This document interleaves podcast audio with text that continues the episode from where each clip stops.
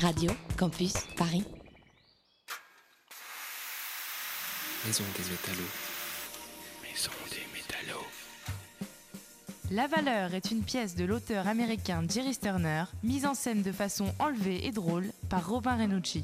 Elle dénonce avec un humour acerbe la destruction des secteurs industriels par la finance. La Valeur est un trader, génie du rachat d'entreprises, mais aussi séduisant. Il va dévorer devant nous une entreprise traditionnelle au profit d'un système capitaliste destructeur. La valeur à la Maison des Métallos, du 31 janvier au 18 février. Plus d'infos sur maisondesmétallos.paris. Maison des métallos. Le seul journal dont le contenu ressemble plus à une brève de PMU qu'à une dépêche de l'AFP. Oui, je ne suis pas stagiaire. On va arrêter cette émission parce qu'il n'y a pas de femmes. Je ne vois pas trop le rapport entre les deux. C'est pas nous, c'est Vivre FM. T'en as rien à foutre de ce que je dis. accusé d'avoir dépecé les parents d'un enfant. Ah mon dieu. Salut les puceaux Mieux que l'héros, dope, coke, crack, Mais coupez-vous les ongles aussi, non mais c'est n'importe quoi. pique, joint, shit, shoot, sniff, pet, ganja, marie-jeanne, Mon papa était bassiste. cannabis, bœuf, buvard, acide, LSD, ecstasy. À Cologne, les meufs sont bonnes. Oh Jesus Christ, oh happy days. Ça en fait le biscuit le, le plus cher du monde. C'était hyper chiant. Chablis Hebdo, c'est tous les vendredis à 19h sur Radio Campus Paris. 93.9, Radio Campus Paris, 17h30, 5h30.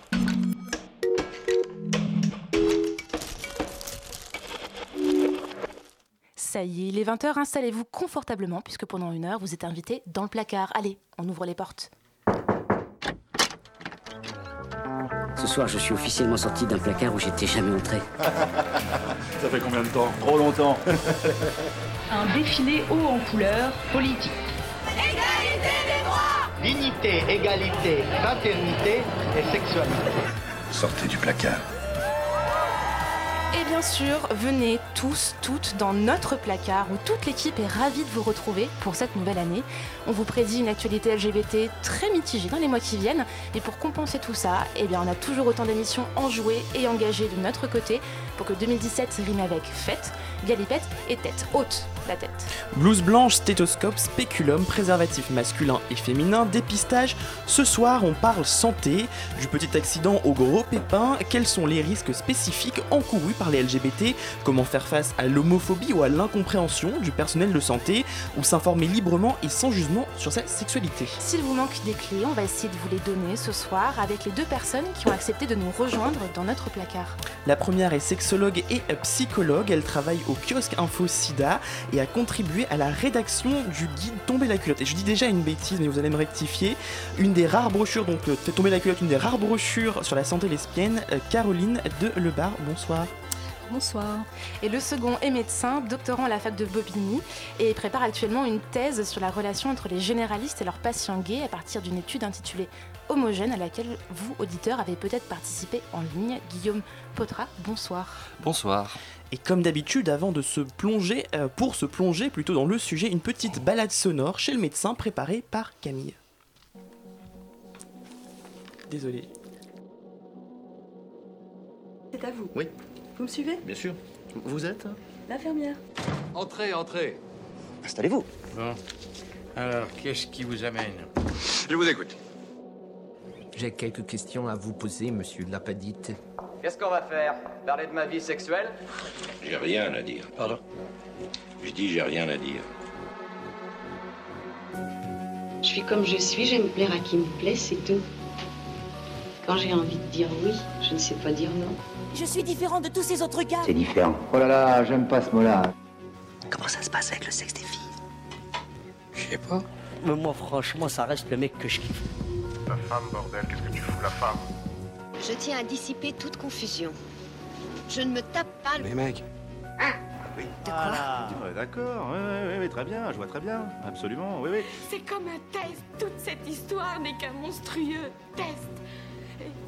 Et qu'en pense, s'il vous plaît, notre distingué médecin du bord Alors, il, est... Il est... Alors, il est... Pour moi, un homme doit aller avec une femme. C'est de la discrimination. Eh ben tant pis pour toi. Moi je m'en vais. C'est pas votre orientation sexuelle qui l'a choqué. Permettez, je suis le docteur Tella. Je ne vous ai jamais vu, vous Je suis votre psychiatre. La psychiatre. Vous en avez donc besoin? Pas de sexe depuis longtemps, c'est ça, ma belle? Ils n'ont pas de sexe. Non Non, non, docteur. Ils n'ont pas de sexe. Vous êtes fou, Baptiste Pourquoi dites-vous ça? J'y crois pas. Je ne peux pas entendre des conneries pareilles Merde à la fin Des risques Mais ne dites pas de bêtises Vous ne risquez rien, vous savez C'est faux. C'est faux, c'est faux. Et vous, euh, pas contre Une tonne de mecs, super. Et même pas sur Mythique, hein.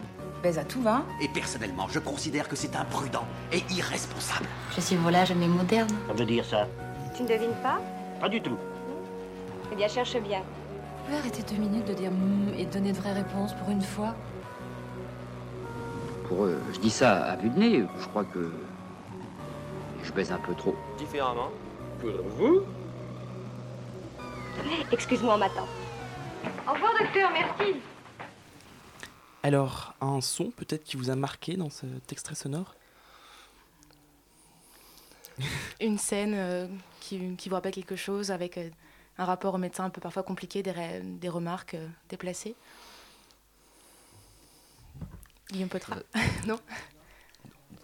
Honneur aux femmes, on, non on, on se repasse la, la patate chaude pour commander. Qui va commencer Euh, Non, j'ai pas eu de choses. par- Après, il y a eu, euh, il y a pas eu de choses très particulières qui m'ont marqué. C'est tout un ensemble de, de réflexions, de, vo- de voix qu'on peut entendre. Euh, après, c'est vrai que sur euh, l'introduction parfois des médecins qui peuvent être un peu abruptes euh, sur, par rapport aux patients, enfin, c'est ça ce qui m'a marqué par exemple sur les différentes introductions. Voilà. Tous les deux, est-ce qu'il y a une scène, du coup, pas dans ce qu'on vient d'entendre, mais dans ce que vous avez vécu, un témoignage qui vous a particulièrement marqué, euh, même peut-être de votre expérience personnelle, quelque chose où le moment où vous avez pris conscience que le rapport au médecin, à la santé, était très différent entre les hétéros et les homos? Coraline euh, Delépart, peut-être? Bah, moi, euh, tout simplement, quand je travaillais effectivement au kiosque InfoSida, j'ai rencontré beaucoup de FSF, donc de femmes qui ont des rapports sexuels avec des femmes. Et le constat est très très vite tombé qu'il y avait de grosses difficultés à prendre soin de sa santé sexuelle, à accéder euh, au dépistage et aux soins, et des expériences très compliquées, notamment avec les gynécologues. D'accord. Et, et on aura le temps de revenir justement sur ce rapport gynécologue euh, très spécifique aux femmes, et du coup, euh, votre témoignage? Ouais, c'était en tant que remplaçant en fait, en cabinet de médecine générale, euh, pas, pas remplaçant, en tant qu'interne. Du coup, en fait, j'étais en stage et donc pendant l'interne de médecine générale, on doit, accompagner un médecin généraliste. Et en fait, euh, pendant plusieurs consultations, j'ai vu euh, des patients que je pensais homosexuels et le sujet n'était jamais abordé, le sujet de la sexualité n'était jamais abordé. Même si on voyait que le patient, moi je sentais que le patient tendait des perches un peu pour voir si le, médecin attrapait la perche et pouvoir voir si euh, il était ouvert un peu à cette question de sexualité. Et euh, finalement, euh, ça avait jamais le médecin ne prenait jamais cette perche et donc le patient restait un peu euh, euh, dans son placard et euh, va euh, et donc finalement, ça va, on va passer à côté de ce point de la, de la- la prise en charge médicale. Et c'est vrai que euh, même après, a posteriori, en en parlant, parce qu'on faisait des débriefs un peu après chaque consulte, et même en parlant avec le médecin, on voyait qu'il n'avait pas euh, forcément cette notion euh, de- d'orientation sexuelle et de se dire, ah, il faut le prendre en charge de ce point de vue-là. Ça ne lui venait pas du tout à l'idée, même après en avoir discuté avec lui. Et c'est là où je me suis dit qu'il y avait vraiment une différence là-dessus. Est-ce que c'est important formellement de faire un coming out à son médecin en tant que patient? Alors, je- ça dépend, parce que je pense qu'il faut euh, pouvoir faire en... faut pouvoir en parler. Mm. Mais après, euh, je pense qu'il y a aussi une part du médecin qui... Je pense qu'il faudrait que ce soit une des, euh, une des formations, en fait, c'est d'apprendre à poser la question de l'orientation sexuelle aux patients. Ce qui est... euh, montrer au moins une ouverture ou essayer d'utiliser un genre neutre pour euh, pouvoir parler aux patients en parlant des partenaires, etc., pour pas euh, stigmatiser, on va dire, et euh, en bloquer le patient un peu dans son, dans son univers. Donc après, je pense qu'il y a des patients qui vont avoir aucune difficulté à sortir du placard, et euh, je pense qu'il y a d'autres patients qui vont avoir plus de mal à, à- faire, son, à faire le coming out. C'est toujours difficile de faire un coming out. Dans la pratique même peut-être du, du- médecin, euh, est-ce que le fait de savoir euh, que le patient a des relations avec les hommes, ça l'aide dans son accompagnement Moi, je pense que oui, y a des spécificités euh, dues euh, à l'orientation sexuelle hein, euh, qui nécessitent une prise en charge différente. Donc à, plusieurs niveaux, au niveau du dépistage, de l'information, mais surtout au niveau du dépistage, il y, a, il y a aussi les vaccinations qui ne sont pas les mêmes recommandations selon la haute autorité de santé, qui ne sont pas les mêmes pour les personnes homosexuelles et pour les personnes hétérosexuelles. Donc il y a la vaccination de l'hépatite A, de l'hépatite B, du, du méningocoque et pour le HPV là depuis seulement l'année dernière, depuis octobre 2016. Sur cette question du coming out, pour y revenir, il y a quand même une situation qui est très différente entre hommes et femmes, puisque pour les femmes, une des questions récurrentes dans un entretien médical, c'est est-ce que vous prenez la pilule? Et dans ce cas-là, euh, on est quand même arrivé, on arrive très facilement à un coming out qui est un petit peu forcé. Je ne sais pas si Coraline Delebar, vous avez eu des témoignages de femmes qui vous expliquaient ça avec une certaine, euh, je sais pas, une certaine souffrance en disant voilà, je suis obligée de le, le dire à chaque fois, c'est pas forcément évident. Bah, c'est sûr que c'est pas forcément évident. C'est une question qui revient très fréquemment, que ce soit pour la santé sexuelle ou pour la santé globale et générale, parce qu'il y a aussi des contre-indications et des interactions avec euh, les pilules. Euh, et effectivement, ça force euh, les femmes à faire un coming out qu'elles n'ont peut-être pas forcément envie de faire. beaucoup m'ont raconté qu'effectivement, Lorsqu'on leur demande si elles prennent la pilule, qu'elles répondent non. On leur demande si elles ont un stérilet, elles répondent non. On leur demande si elles utilisent les préservatifs masculins ou féminins, elles répondent non. Et on les traite d'inconscientes. Ou alors on leur demande si elles veulent être enceintes. Et le problème, c'est qu'elles sont obligées de poser la question de leur orientation sexuelle. Et ça peut être compliqué euh, parce qu'il y a des représentations également chez les médecins de ce qu'est la sexualité entre femmes et que ça peut euh, gêner notamment l'accès au, au, frottis. Tout à fait. Par exemple, ou simplement à l'examen. à l'examen, euh, tout à fait. C'est-à-dire que, euh, c'est-à-dire que pour certains gynécologues, le frottis ne se fait que lorsqu'il y a pénétration, et ils partent et elles partent du principe qu'entre femmes il n'y a pas de pénétration, donc pas de risque. Et j'en ai, j'ai rencontré beaucoup de de jeunes femmes qui étaient obligées presque de euh, supplier pour avoir un frottis. Ça met dans une situation un petit peu, un petit peu délicate. Voilà. Forcément, c'est pas forcément ce qu'on attend non plus d'une visite médicale. Euh, Absolument, sachant que le HPV, il est manuporté, donc ça veut dire qu'on n'est pas le, le, HPV, donc le, le papillomavirus humain. Il est manuporté et donc euh, on n'a pas besoin d'avoir un rapport pénis-vagin pour avoir euh, le HPV, qui est en plus une IST qui est responsable des cancers du col de l'utérus. Donc on a une vraie problématique sur ces questions-là pour les FSF. Euh, historiquement, l'OMS retire en 1992, donc c'est assez récent, euh, l'homosexualité de la classification internationale des maladies. Est-ce que les homosexuels ont raison de se méfier des médecins? Ou en tout cas, est-ce qu'il y a un certain passif qui fait qu'on peut que certaines personnes peuvent vraiment présupposer qu'il y a une homophobie euh, latente dans, dans le corps des un professionnel. Euh, disons qu'il y a eu une pathologisation de l'homosexualité et que l'homosexualité a toujours été euh, euh, considérée comme soit pénale, soit médicale. Donc le rapport au médecin pour les homosexuels, dans l'inconscient collectif des communautés, en tout cas, il est compliqué. Maintenant, est-ce qu'on doit se méfier du médecin? Non, au contraire. Enfin, je pars du principe qu'il faut que ce soit un allié et qui doit nous aider à participer à la prise en charge de notre santé tout à fait. Moi, je pense qu'effectivement, il faut pouvoir euh, en parler parce que je pense que ça peut vraiment aider à la prise en charge. Et euh, le, fait d'en parler, finalement, il n'y a pas euh, sur la. par exemple, dans, mon étude là, que j'ai ressorti sur l'étude homogène, ce qui ressort quand même de, des chiffres que j'ai pu sur les 1800 réponses qu'on a pu avoir, c'est que la majorité des patients, sur, quand ils ont annoncé leur orientation sexuelle avec leur médecin traitant, dans 98% des cas, ça se passe très bien après. Soit ils estiment qu'il n'y a pas de modification, soit que la, relation avec le, médecin s'est améliorée. Il n'y a que 2% des patients, 1,8% des patients qui vont estimer avoir plus de difficultés après avoir communiqué avec leur médecin. Donc en fait, il y a peut-être un inconscient collectif qui crée une sorte d'une peur, d'une homophobie latente. Mais je pense qu'après, il faut euh, passer le cap et si ça se passe mal, euh, changer, euh, aller voir un autre médecin et s'orienter vers quelqu'un d'autre.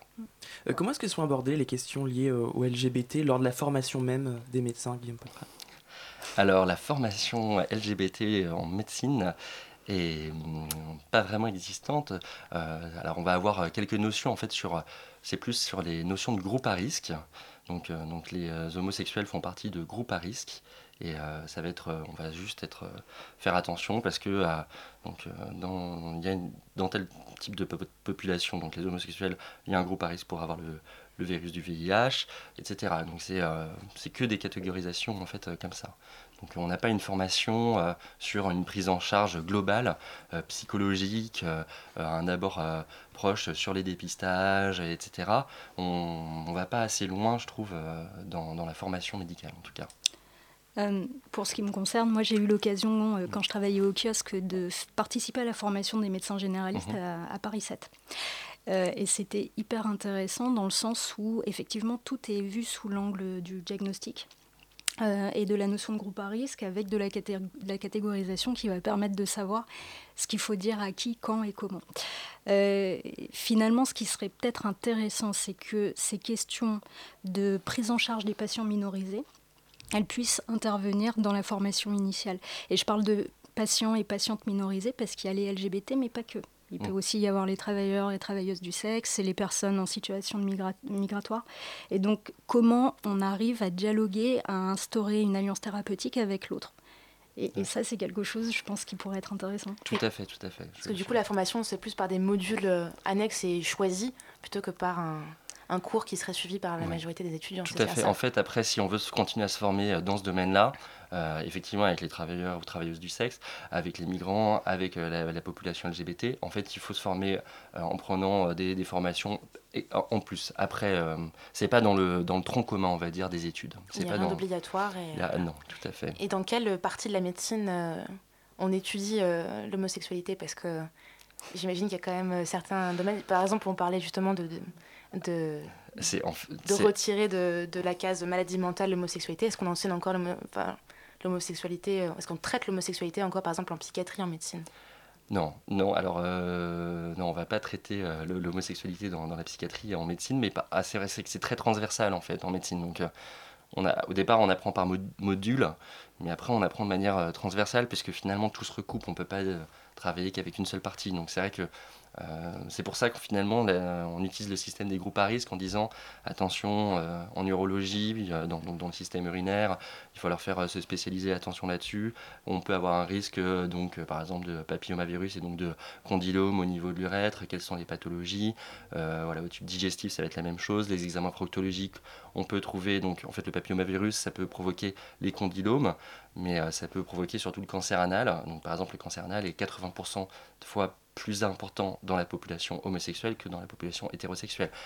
Du coup, un patient homosexuel, il faut quand même proposer un dépistage, euh, faire une recherche, attention, parce que ça peut être extérieur, mais ça peut être aussi interne, les lésions, et donc c'est pour ça que c'est important de, de faire un dépistage un peu spécifique on va continuer d'utiliser plein de termes médicaux qu'on comprend plus ou moins. En tout cas, il y en a juste un. Le reste, je pense qu'on a tous, on a tous compris. Là, j'ai fait un check dans la, dans la salle. Non, ça va, c'est bon. on va écouter un petit peu de musique avec euh, Jonathan qui, petite nouveauté, vient avec nous maintenant dans le placard pour parler. Voilà, vous avez donc la voix de Jonathan, notre programmateur musical, qui maintenant va vous parler directement. On t'écoute, Jonathan. Qu'est-ce qu'on qu va écouter justement Et eh ben, Pour cette première pause musicale, euh, on va rendre hommage à un artiste qu'on aime tous dans le placard, enfin, je pense. Euh, on apprenait il y a un mois, triste nouvelle, le jour de Noël, la mort du grand George Michael, immense icône gay qu'on ne présente plus. 35 euh, ans de carrière depuis son premier groupe Wham et une tripotée de singles comme Outside, sorti en 1998. Je pense que ça parle un peu à tout le monde. Euh, cette année-là, George se fait surprendre par la police en train de faire des cochonneries dans les toilettes publiques. Le chanteur y répondra en chanson et en clip avec urinoir, costume de flic et boule à facettes. George fera par la suite un coming out officiel, faisant d'Outside une des chansons incontournables de sa discographie. On s'écoute ça tout de suite dans le placard. Thank you.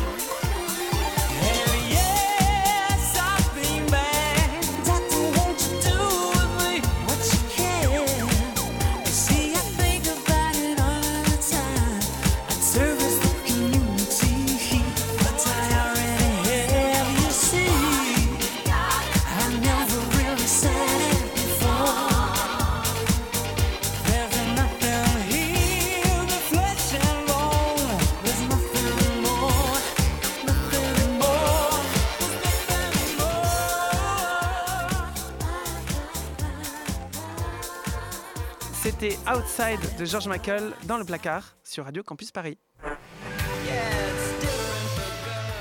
Sortez du placard et rejoignez le nôtre, un mardi par mois sur Radio Campus Paris.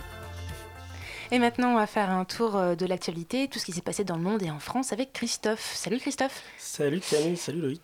Alors, il a dû y avoir un peu de mouvement, surtout aux États-Unis, j'imagine. hein Bah oui, surtout avec l'invest- l'investiture de Donald Trump vendredi dernier.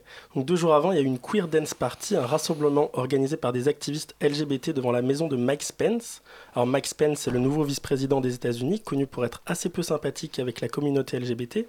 Il s'oppose au mariage pour tous, il veut transformer les subventions pour combattre le sida en subventions pour les centres de thérapie de conversion, entre autres. Ouais, super. génial. Euh, le mandat de Trump commence fort avec la suppression de la page concernant les droits LGBT du site du gouvernement américain, ce qui ne laisse rien présager de bon si on en doutait encore.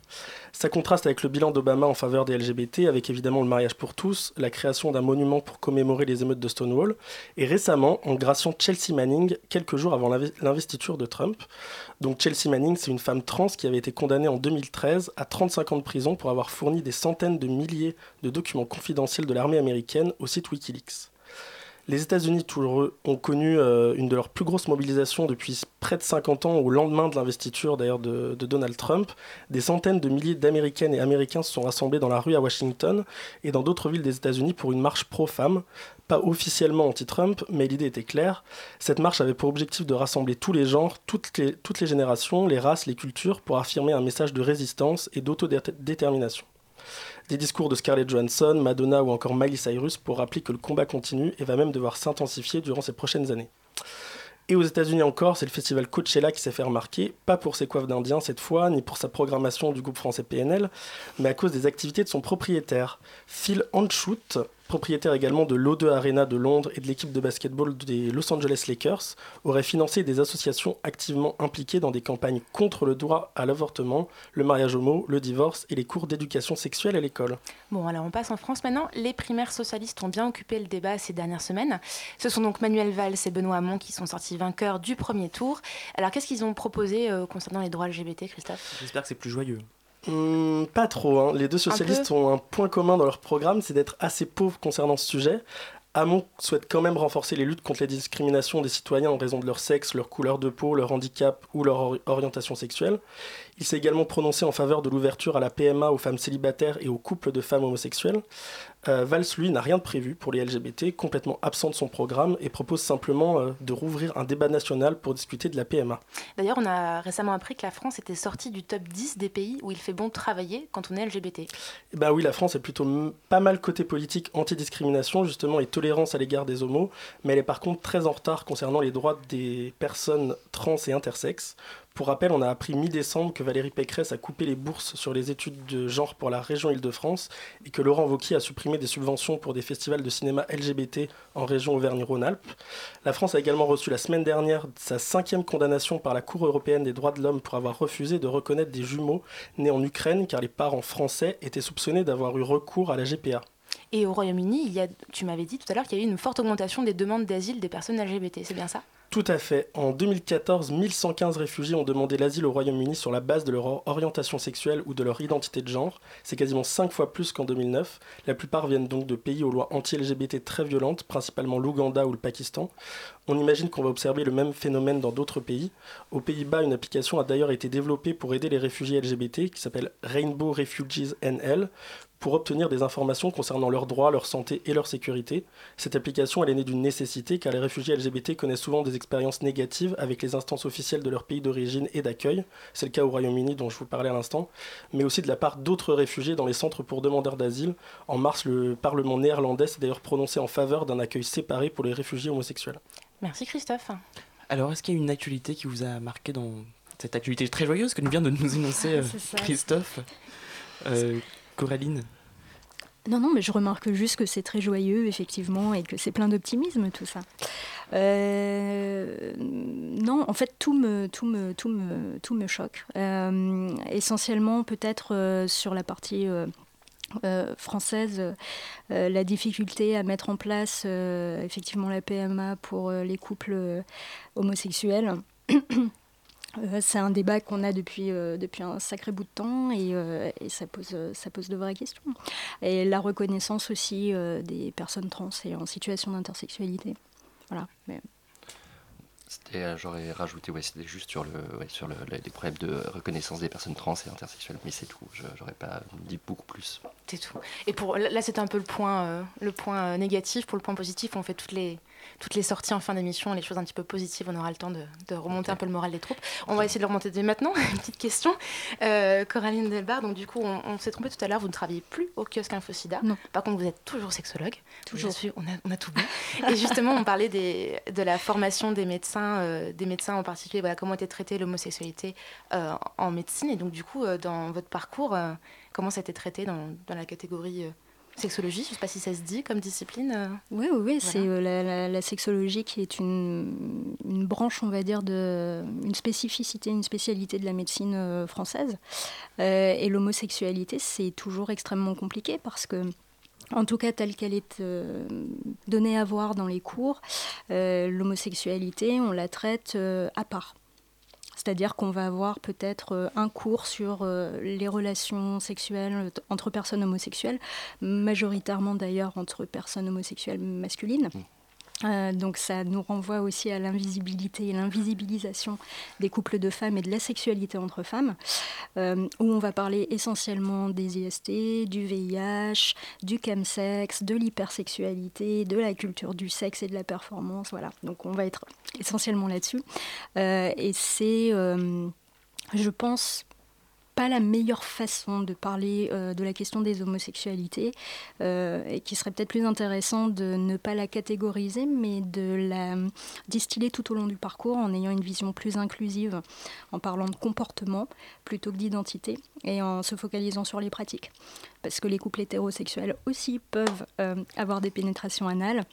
Les couples de lesbiennes peuvent aussi avoir des pénétrations vaginales et les couples gays par contre peuvent aussi ne pas faire de sodomie. Enfin voilà, donc c'est pas une question de- d'identité mais plutôt de pratique. Tout à fait. Euh, c'est vrai que moi je trouve qu'en médecine, il y a un défaut, c'est qu'on ne prend pas de prise en charge globale. C'est vrai qu'on va parler que des pratiques et pas du tout euh, euh, de la, la personnalité de la personne. Alors peut-être pas de la personnalité, mais du psychologie, de la souffrance morale et de la souffrance psychologique de la personne. Parce qu'il y a quand même beaucoup de souffrance pendant, donc pendant les périodes où on, comprend qu'on est, homosexuel. Donc ça, c'est quand même une souffrance qu'on peut se ressentir à l'école, euh, qu'on peut ressentir avec la famille, avec le milieu de travail, etc.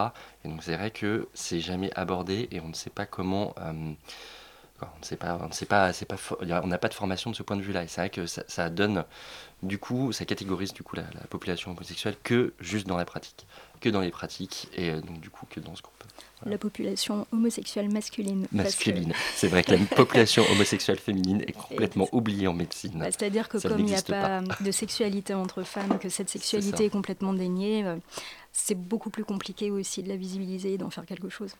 Est-ce qu'on peut dire qu'il existe une, médecine communautaire ou gay-friendly? Je pense notamment à l'associa- à l'association Médecins Gay-Friendly euh, qui propose de trouver des médecins qui sont sensibilisés euh, à ces questions-là. Guillaume Oui, tout à fait, oui. Il y a, une, euh, il y a des médecins qui sont euh, gay-friendly, il y a des médecins qui sont ouverts, euh, il y a des médecins qui vont avoir un- une patientèle qui va être euh, majoritairement homosexuelle. Euh, moi, j'ai fait un de mes remplacements où j'avais plus de 60% de mes patients qui étaient homos, et c'est vrai que j'avais euh, forcément euh, d'autres euh, demandes, et c'est, on sentait qu'ils venaient me voir, euh, quoi, qu'ils venaient voir, en tout cas ce médecin que je remplaçais qui était homo, Mhm. et euh, qui venait me voir aussi, et ils me posaient des questions qu'ils ne m'auraient jamais, euh, qu'ils auraient jamais osé aborder avec d'autres médecins. Ils, ils étaient beaucoup plus ouverts, ils posaient des questions de manière beaucoup plus franche, beaucoup plus directe. Et c'est vrai que euh, je pense qu'ils se sentaient plus en confiance et ça permettait d'aborder des points plus précis et des questions plus précises. Donc euh, c'était euh, c'est assez important et c'est vrai qu'il y a toute eu la- l'AMG, l'association des médecins gay friendly, euh, donc on peut, trouver sur internet et permet de référence, qui référence beaucoup de médecins qui sont gay friendly, euh, apporte, je pense, qui peut apporter de, de l'aide à certains patients qui ont parfois du mal à en parler. Ça veut dire que par extension, un médecin gay est plus à même de prendre en charge un patient gay?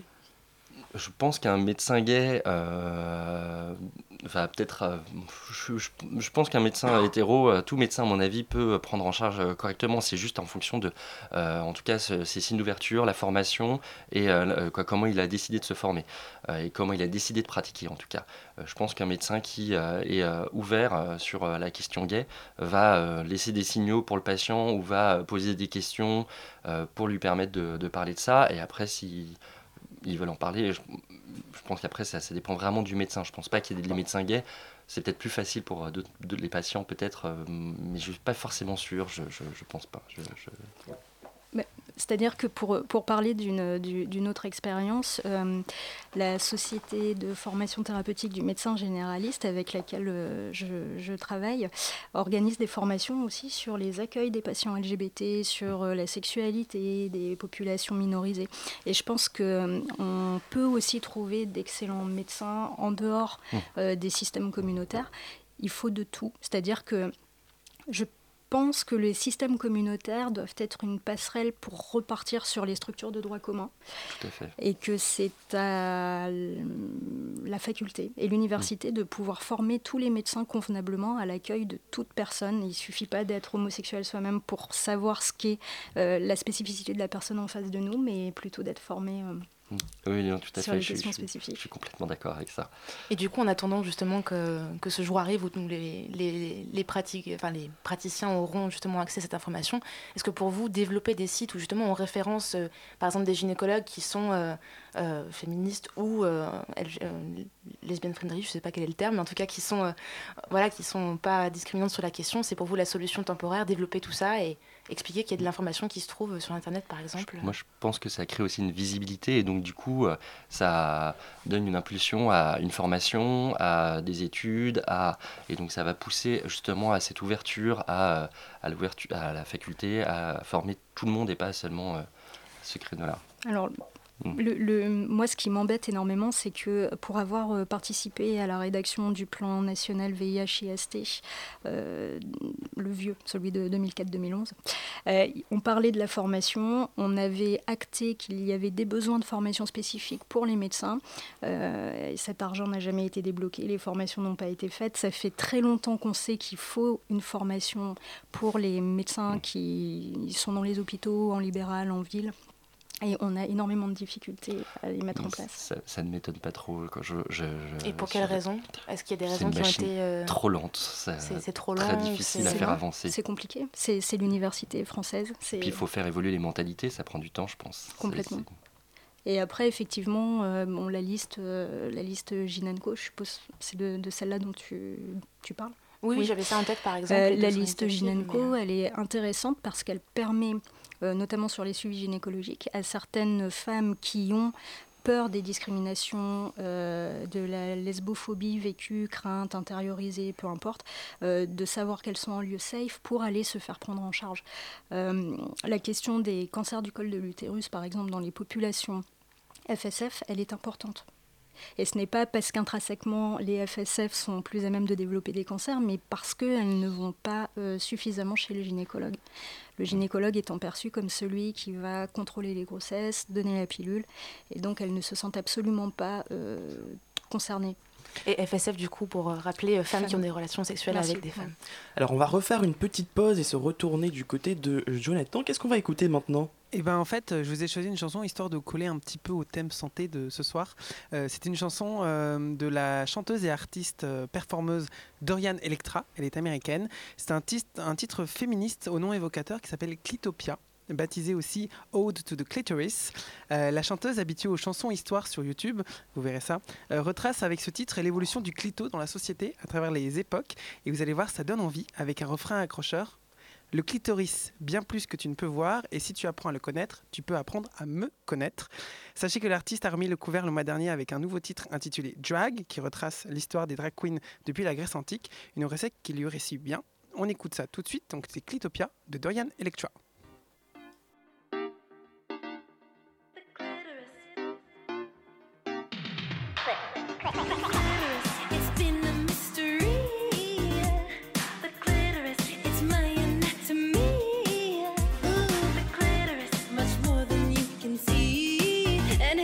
Know can get to know me.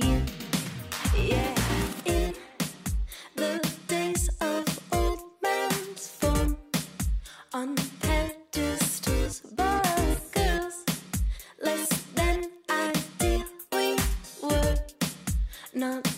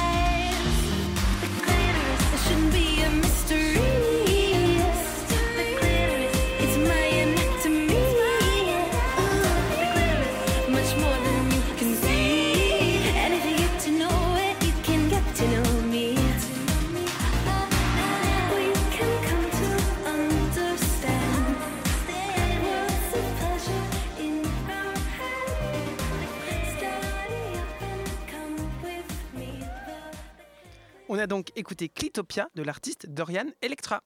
Le placard, le magazine hétéro-friendly de Radio Campus Paris. N'éteignez pas votre radio, on s'occupe pour vous de zapper sur TV Cliché avec Maureen. Salut Maureen. Salut Loïc. Alors, vous êtes célibataire depuis 44 jours, vous ne supportez pas la solitude, mais vous avez la flemme de vous remettre en chasse, et en même temps, vous avez besoin de vacances. C'est le moment d'intégrer la Villa des Cœurs Brisés de NT1. Mais oui, parce que la Villa des Cœurs Brisés, c'est à peu près tout ça à la fois, une agence matrimoniale où on peut rencontrer l'amour euh, et un cadre soi-disant paradisiaque, pour peu qu'on aime bien euh, les villas qui ressemblent à des décors de films de boules des années 90. Alors, le principe de l'émission, il est simple, c'est une sorte de mix des princes de l'amour, des anges de la télé-réalité et de SOS Ma famille a besoin d'aide. Si vous n'avez pas compris ce que je viens de dire, je vous explique, c'est un certain nombre de célibataires malheureux en amour et issus de différentes télé-réalités françaises qui se retrouvent dans une villa dégueulasse où ils passent leur temps à peu près à tout le temps s'engueuler. Et grâce aux exercices psychologiques d'une coach en amour, et pas en séduction, hein, notez la nuance, ils vont ben, supposément trouver l'âme sœur. Et là-dedans, il y a de la place pour la LGBT ou c'est vraiment le temple des hétéros euh, débridés? Alors, un peu des deux, pour une fois. Euh, L'essentiel des intrigues amoureuses tourne effectivement autour des candidats hétéros, qui sont beaucoup plus nombreux et donc mathématiquement beaucoup plus visibles à l'écran. Mais euh, au milieu de ce tourbillon hein, de couples hétéros cisgenres, il y a aussi Eddie, un ancien de Secret Story et des Anges, hein, qui est gay et qui est mis en scène comme tel, c'est-à-dire dans la logique de ce qu'on attend d'un personnage homo euh, de télé-réalité. À savoir, il est grand, il est élancé, il passe son temps à recoiffer ses longs cheveux longs et blonds, il est hyper maniéré. Bref, son homosexualité, elle est surjouée à l'image, ce qui permet à l'émission de l'installer franchement comme un garçon différent des autres. Ça se joue physiquement d'abord, puisque Eddie a un corps peu athlétique, alors que les autres mecs sont très musclés, mais ça se joue aussi en termes d'attitude. Eddie est clairement envisagé comme une figure féminine passive qui minote beaucoup, alors que les autres garçons rivalisent de gestes dits masculins, de type accolade virile, check et autres stratégies de séduction extrêmement élaborées, vous vous en doutez. Euh, Du coup, comment ça se passe quand Eddie rencontre et drague d'autres mecs dans l'émission? Alors, avant toute chose, il faut au moins accorder ça à la Villa des Cœurs Brisés. Il y a bien, dans l'émission, de longues séquences de drague entre mecs, des regards, des sous-entendus, des débriefs de ses rendez-vous avec les autres candidats et surtout avec les copines. Autant de choses qui installent les couples homosexuels éphémères que forme Eddie avec ses partenaires, comme des couples sinon normés, du moins normaux.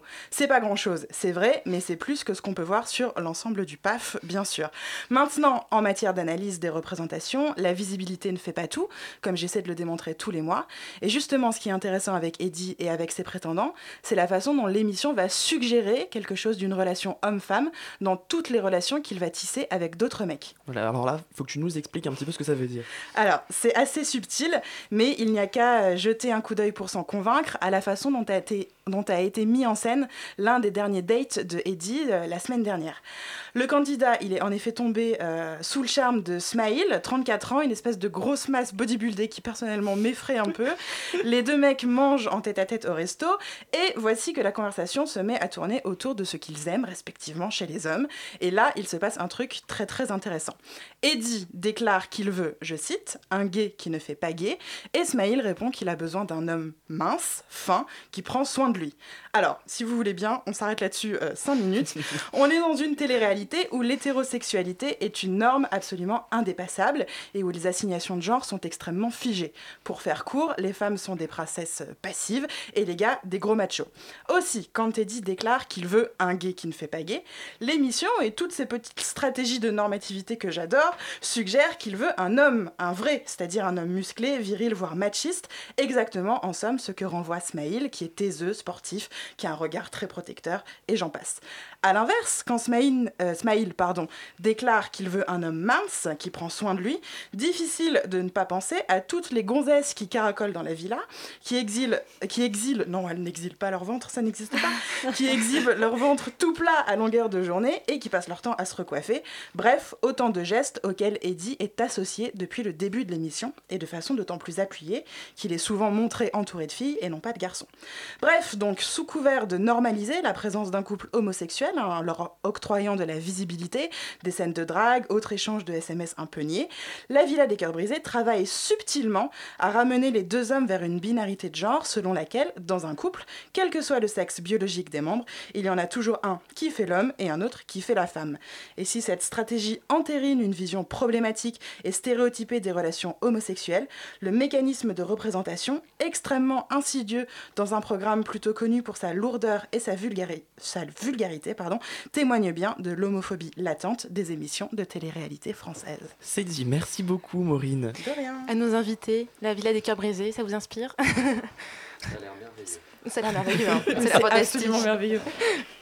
Non, plus sérieusement, l'hé- l'hétérosexualité indépassable à la télé, euh, c'est quelque chose que je pense que Mm. ça dépasse la télé en fait. hein. Ça- Bon, ça- la hétéronormativité, elle est partout, elle est présente. hein.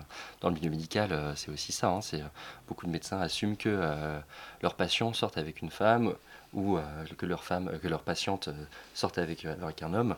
Et en fait, c'est pas forcément le cas. Et du coup, parfois, quand cette situation se présente, il est difficile pour le patient de, de, on va dire, décevoir le médecin en disant, mais non, je, je sors pas avec, euh, je sors pas avec une femme, je sors avec un garçon, ou, euh, etc. Donc, euh, Moi, je, rebondis aussi sur ce que, tu disais par rapport euh, aux émissions de télé-réalité, mais euh, je me méfie aussi beaucoup euh, de la question de l'inclusion, qui est une fausse inclusion en fait. C'est ce que Marie-Hélène Boursier a appelé du jeton de présence. En gros, on va aller chercher la figure la plus stéréotypée de l'autre et on va la plaquer en disant bah non, on représente tout le monde. Mais non, parce qu'en fait, on ne fait que reproduire la différence et la stigmatisation des, des populations. Mais tout était très bien dit. Donc, euh, Et Maureen hoche la tête. Je suis très d'accord. Je suis absolument d'accord avec tout ce que peut dire euh, Sam Boursier. Alors avant de revenir plus précisément aux questions très pratiques, euh, une question qu'on n'a pas encore évoquée, euh, la question euh, des trans. Est-ce que le personnel médical euh, aujourd'hui est formé à accueillir euh, ces populations-là Guillaume Petra? Non, on n'a pas de formation euh, particulière sur euh, les personnes trans. Euh, qui, est, malheureux d'ailleurs, c'est souvent euh, la prise en charge est assez difficile, je trouve. euh, euh, moi, j'ai entendu beaucoup de choses à l'hôpital en tout cas qui m'ont vraiment choqué. Euh, c'est vrai que c'est souvent euh, ah c'est monsieur madame euh, c'est vrai que ça c'est ça montre vraiment une étroitesse d'esprit et un manque d'ouverture. Et je trouve que dans un en tant que médecin ou en tant que dans, prise en charge médicale donc vraiment pas que c'est pas que les médecins c'est tout le corps médical hein, qui doit avoir une sorte de neutralité et devoir accepter tout le monde. Et ça c'est vrai que c'est quelque chose qui est très dur et on n'a pas de formation.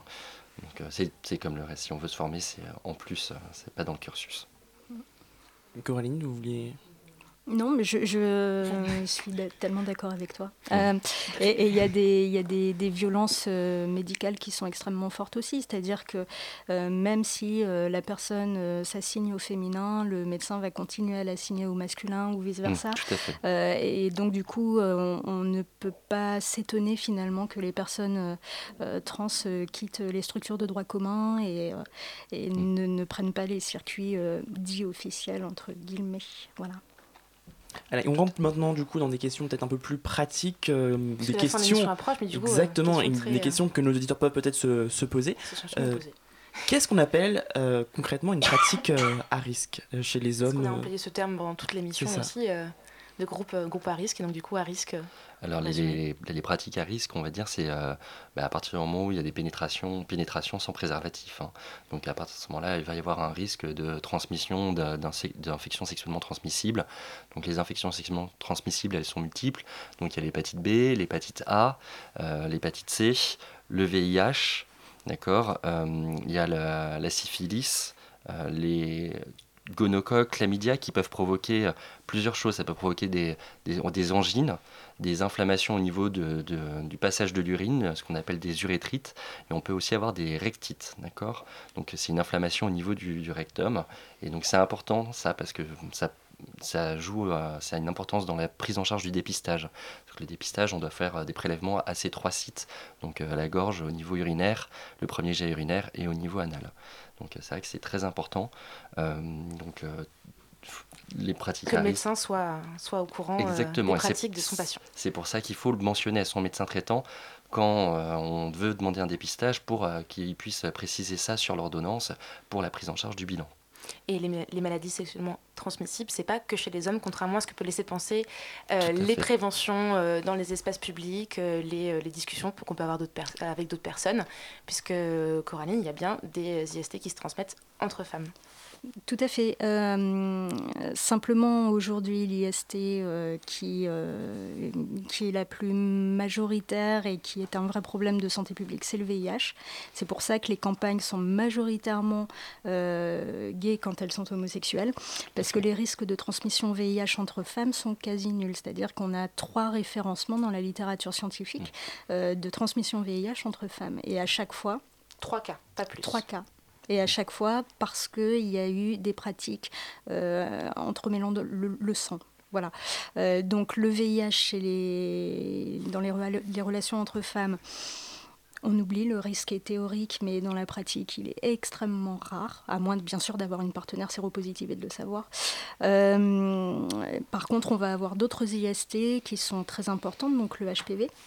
Le papillomavirus humain, euh, qui est à l'origine des cancers du col de l'utérus, euh, qui fait des dégâts considérables, mais qui peut être maîtrisé. Ce qu'il faut faire, c'est aller faire un frottis au moins une fois par an pour vérifier qu'on n'a pas euh, de lésions. Il y a également les chlamydiés. Il y a, une, il y a, il y a- il y a beaucoup de chlamydiés aussi, aussi pardon, chez les FSF. Euh, les chlamydiés vont causer des stérilités sur le long terme, donc c'est important aussi de pouvoir euh, faire des dépistages euh, fréquents. Et puis, euh, bien sûr, le, pour tout le reste, RPS, euh, gono, euh, voilà, enfin... La liste est la longue. Exactement. Et donc, du coup, une solution, c'est le préservatif, dans, les deux cas. Enfin, dans les cas masculins, en tout cas, ça on le sait. Et féminin, il y a euh, aussi un préservatif féminin, qui existe. Alors le préservatif, euh, oui. Alors le problème c'est qu'en disant préservatif masculin, préservatif euh, féminin, on va, euh, on va catégoriser, binariser ces outils-là, alors que finalement on peut être un homme utiliser un préservatif féminin, on peut être une femme avoir des rapports avec des femmes utiliser un préservatif masculin. Donc je parle plutôt de préservatif interne et externe pour essayer de décatégoriser tout ça. On prend note. Effectivement, les préservatifs sont essentiels, euh, mais ils n'empêchent pas tout, euh, notamment par rapport au HPV. Comme je vous le disais, c'est manuporté, donc euh, finalement, euh, c'est là que le dépistage et le frottis interviennent aussi comme de la prévention. C'est quoi le premier réflexe à avoir quand on a eu une pratique sexuelle à risque? On se rend compte par exemple que le préservatif a lâché ou que ou qu'on n'en a pas mis tout simplement Alors il y a le traitement post-exposition, donc on peut avoir accès dans les 24-48 heures. Il faut aller dans n'importe quelle euh, urgence ou euh, euh, il y a plein, beaucoup, toutes les centres d'urgence vont vous prendre en charge ou dans les euh, les centres de dépistage, ils pourront vous prendre en charge et vous donner un traitement en fait euh, préventif contre la transmission du VIH. hein. C'est vraiment que pour le TPE, traitement post-exposition, c'est que pour le VIH. Mais donc du coup, ça permet de prendre on prend le traitement pendant trois jours et après on est vu avec un spécialiste qui va permettre de dire s'il faut euh, continuer ou pas le traitement. Mais donc c'est important, si on a un doute, si on se pose la question, il faut foncer, il faut y aller, il faut pas hésiter. Au pire, après on arrête, mais euh, c'est très important. Et si on veut plus d'informations, si on est auditeur là et qu'on veut plus d'informations, où est-ce qu'on s'informe Alors, beaucoup de sites, il y a sites, ouais. SIDA Info Service, euh, euh, Sexo, euh, Sexo Santé, non, euh, Sexo Safe, voilà, euh, qui existe. Euh, il y a beaucoup de sur internet, on peut trouver euh, beaucoup d'informations ou dans euh, les dans les euh, centres de dépistage, exactement aussi, ou euh, avec aide. euh, voilà, il y a et le, le fameux guide de tomber la culotte aussi, euh, Ouais, le- qui est un des seuls guides, j'ai l'impression, qui est sur la, la santé lesbienne. Euh, alors, le, le seul, euh, la spécificité de tomber la culotte, c'est surtout qu'il a été financé par les pouvoirs publics et notamment euh, l'INPES à l'époque, Santé publique France maintenant. Euh, donc c'est sa grande spécificité. Et euh, on peut toujours le trouver en PDF en ligne, en sachant qu'il n'y a plus de version papier. Et on vous mettra le lien dans l'article de cette émission, évidemment. Je passe beaucoup de temps dans les, dans les placards. Radio Campus Paris aussi, un mardi par mois à 20h. Oui, oui, ou alors sous les canapés. Il faut bien varier un peu. Un sketch humoristique polyphonique à une voix. Petite pause. Allez, à toi Maxime. Madame, mademoiselle, monsieur, bonsoir. Afin d'agrémenter votre soirée, notre station de radio vous propose un panorama du rapport entre homosexualité et médecine. Bien, asseyez-vous. Quels sont vos symptômes? Eh bien, depuis quelques jours, j'ai mal à la gorge. Vous êtes gay? Euh, oui. C'est le sida. Suivant. Bonjour. Bonjour, quels sont vos symptômes? J'ai des douleurs dans le ventre Vous et... êtes lesbienne? Euh, oui. Coucher avec des hommes, ça ira mieux. Mais- Suivant. Bonjour. Vous êtes gay? Non, lesbienne. Impossible, vous êtes un homme. Non, je suis une femme. Votre numéro de sécurité sociale dit le contraire. J'ai changé de sexe, mais mon numéro de sécurité sociale est en cours de modification. Euh, hein. Et donc, vous êtes lesbienne Oui. Parce que vous avez des liaisons avec des femmes Oui. Oui, mais d'après votre numéro de sécurité sociale, vous avez des relations hétérosexuelles. Mais non, puisque je suis une femme. Eh bien, couchez avec des hommes, et si vous avez encore mal et que votre numéro de sécurité sociale n'a toujours pas changé, c'est que vous avez le sida. Suivant. Jusqu'en 1990, l'homosexualité était encore considérée comme une maladie mentale pour l'OMS. Il existait donc des thérapies spéciales pour ces personnes. Bien, Nicolas, aimes-tu le football? Sais-tu ce que c'est qu'un hors-jeu? Non. Votre fils est gay, messieurs, dames. Pourquoi ne veux-tu pas jouer avec cette poupée, Amélie? J'aime pas les poupées. Mais si tu aimes les poupées, elle est belle, coiffe-la. Non J'ai dit coiffe-la J'ai pas envie. Mais si tu as envie, tu es une fille, c'est normal de jouer à la poupée. Tu veux l'habiller, la coiffer, lui faire à manger, lui faire des bijoux, lui coudre les vêtements, parce que tu es douce et mignonne Répète J'ai peur. Voilà, nous espérons que ce panorama du rapport entre médecine et homosexualité vous a plu et nous vous invitons à présent à écouter la suite de votre émission. La petite armoire, elle va où? Dans le placard? Cette émission touche à sa fin, mais on ne vous quitte pas euh, sans vous prodiguer les précieux conseils, concerts, expos, ciné et radio. Euh, c'est l'agenda. Camille, deux petits conseils pour commencer? Euh, un seul, puisqu'on est un petit peu pressé. Donc, euh, pour les franciliens, ce jeudi, donc de- dans deux jours, donc il y a le concert de Mickey Blanco au Salon Montmartre, euh, rappeur transaméricain, si vous connaissez pas. Un exemple parfait d'activisme queer par la musique et la scène. Voilà, c'est dans deux jours. Prenez vos places. Toujours un peu de musique avec euh, Jonathan? Bah oui, moi pour le coup, je vous propose le concert de Tigan and Sarah, qui est le 11 février à l'Élysée-Montmartre. Donc, c'est les deux sœurs jumelles lesbiennes et canadiennes euh, qui viennent défendre leur dernier album, Love You to Death. Voilà, super. Maureen Euh, moi, je voulais mentionner la soirée de soutien à la Queer Week. Alors, la Queer Week, c'est du 10 au 18 mars prochain, mais la soirée, elle, elle a lieu le 11 février. Ce sera à la Mutinerie, votre bar lesbien préféré. Et une partie de ce que vous allez boire sera reversée donc à la Queer Week. Donc, on y va et pour une fois, on consomme sans modération. Euh, Léo ou Christophe? Alors, une petite idée de sortie cinéma, c'est le 1er février, il y a Moonlight qui sort, ré- réalisé par Barry Jenkins.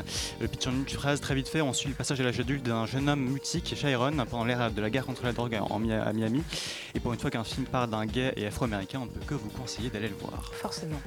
Euh, Christophe, du coup, on enchaîne. Et ben moi, je vous conseille d'aller faire un tour du côté du festival des cultures LGBT organisé par le Centre LGBT Paris-Île-de-France du 27 janvier au 17 février au programme des lectures, euh, des conférences, des projections, des concerts un peu partout euh, dans Paris. Donc plus d'infos sur festivalescultureslgbt.org. Et justement, jeudi à 19h30, dans la matinale, Alice et Béatrix reçoivent les organisateurs de ce festival l'occasion euh, d'aller plus en détail dans cette programmation fournie. fournie pardon. Euh, autre rendez-vous, toujours dans la matinale demain avec Arwan, nous recevons Juliette Rennes pour parler de l'encyclopédie critique du genre, un ouvrage synthétique sur la question des études de genre, une première en français. On vous dira pourquoi il faut se plonger dans ces 700 pages passionnantes. Rendez-vous à 19h sur le 93.9. Euh, bien sûr, tous les liens seront sur les réseaux sociaux du placard. Évidemment, on vous mettra tout ça sur, euh, sur nos pages. Et ben, maintenant, il est l'heure de remercier nos deux invités. Donc, euh, ce soir, avec nous, on avait euh, Coraline Delebar et Guillaume Potra. Merci d'avoir été avec nous. On a une dernière question à vous poser. Euh, vous le trouvez comment, notre placard? Très convivial, très C'est lumineux. très sympa. on, va, on va rester là-dessus. Du coup, Merci beaucoup. émission. On est vraiment Merci. ravis de vous avoir avec nous, en tout cas. Merci, beaucoup. Si vous restez sur Radio Campus Paris tout de suite, c'est Fine Cut. Cette euh, émission, elle, euh, sera bien sûr à retrouver en podcast sur le site internet et sur les réseaux sociaux. Euh, merci à toute l'équipe du placard, quasiment au complet ce soir. Maureen, Christophe, Tiffany, Jonathan, Virginie et Maxime. Et ben, très bonne soirée à vous sur Radio Campus Paris. Et on se retrouve dans un mois.